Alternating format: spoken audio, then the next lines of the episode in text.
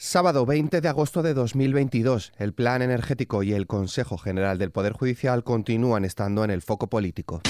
XFM Noticias. Feijóo no recurrirá al plan energético, pero avala que Madrid lo haga. El líder popular no plantea un enfrentamiento con el gobierno, pero legitima la decisión de la presidenta madrileña al considerar una invasión de competencias autonómicas.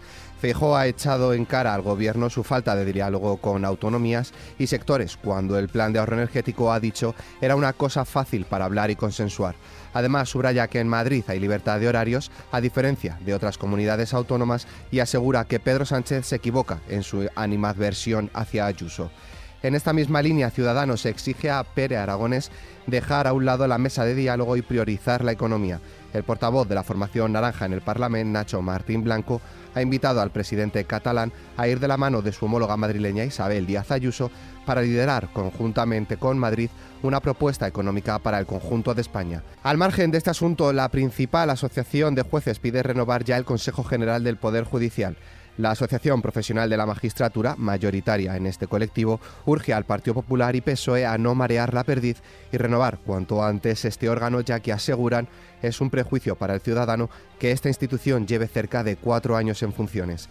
Por su parte, Calviño reclama a Feijó que abandone el no, la vicepresidenta primera y ministra de Asuntos Económicos, Nadia Calviño, ha reclamado a Alberto Núñez Feijo que salga del rincón del no, empiece a arrimar el hombro y desbloquee la renovación del Consejo General del Poder Judicial. Yo lo que deseo es que el señor Feijó salga del rincón del no, empiece a arrimar el hombro y a eh, desbloquear una situación que ya dura demasiado tiempo.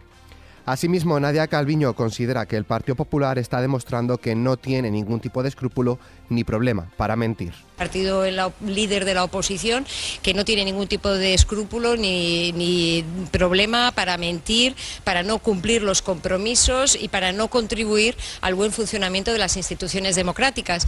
Más cosas. Alberto Núñez Fijó critica el uso del Falcón por parte del presidente del gobierno, Pedro Sánchez. También ha asegurado que cuando llegue a la Moncloa no usará el avión oficial para hacer un solo acto político de su partido y aprobará un protocolo que delimite su utilización. En respuesta, el PSOE acusa a Feijóo de estar haciendo una oposición en tierra quemada, dicen, sin ningún sentido de Estado y menos sentido común. Por otro lado, la vicepresidenta primera del Gobierno, Nadia Calviño, ha asegurado sobre la propuesta de Feijóo de recuperar el delito de referéndum ilegal que el responsable popular se está alineando con las posiciones más extremas de su partido y parece querer contribuir a la crispación. Fuera de nuestras fronteras, Rusia asegura haber acabado con la vida de 800 soldados ucranianos en la última jornada. El Ministerio de Defensa ruso informa de un ataque de su aviación contra oposiciones de la formación nacionalista Kraken y unidades de mercenarios en la región de Kharkov, al este de Ucrania. Además, el Ministerio de Defensa de Rusia ha acusado a las Fuerzas Armadas de Ucrania de utilizar armamento químico durante un supuesto ataque perpetrado a finales de julio en la región de Zaporilla, foco de intensos combates en estas últimas semanas. Sin salir de Rusia, Alexei Navalny asegura que su envenenamiento terminó de desenmascarar el régimen de Putin.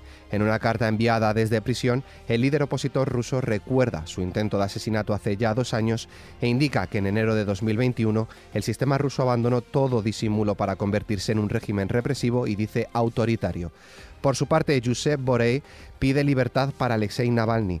El diplomático europeo ha recordado hoy al opositor ruso y ha pedido su liberación inmediata de la cárcel. También ha realizado un llamamiento a la Federación Rusa para que cumpla con los compromisos bajo las convenciones sobre armas químicas e investigue el intento de asesinato con total transparencia. Continuamos con más conflictos. El ministro de Defensa de Taiwán ha confirmado que cinco buques de guerra y al menos 17 aviones de combate chinos se han aproximado a la línea de seguridad marítima del territorio en una nueva exhibición de fuerza de Pekín para reclamar lo que consideran son sus derechos soberanos sobre el territorio. Y en nuestra hoja cultural...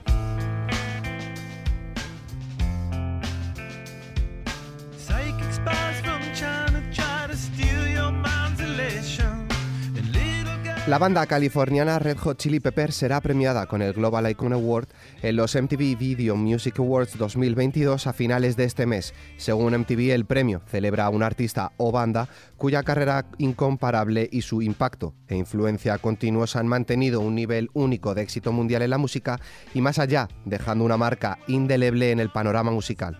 Red Hot también actuará en la ceremonia, la primera vez que lo hacen desde el año 2000. Con esta noticia, la cual podéis ampliar en nuestra web xfm.es, nos despedimos por hoy. La información continúa puntual en los boletines de XFM y, como siempre, ampliada aquí en nuestro podcast XFM Noticias. Con Sara Delgado en la realización, un saludo de Álvaro Serrano. Que tengáis buen fin de semana.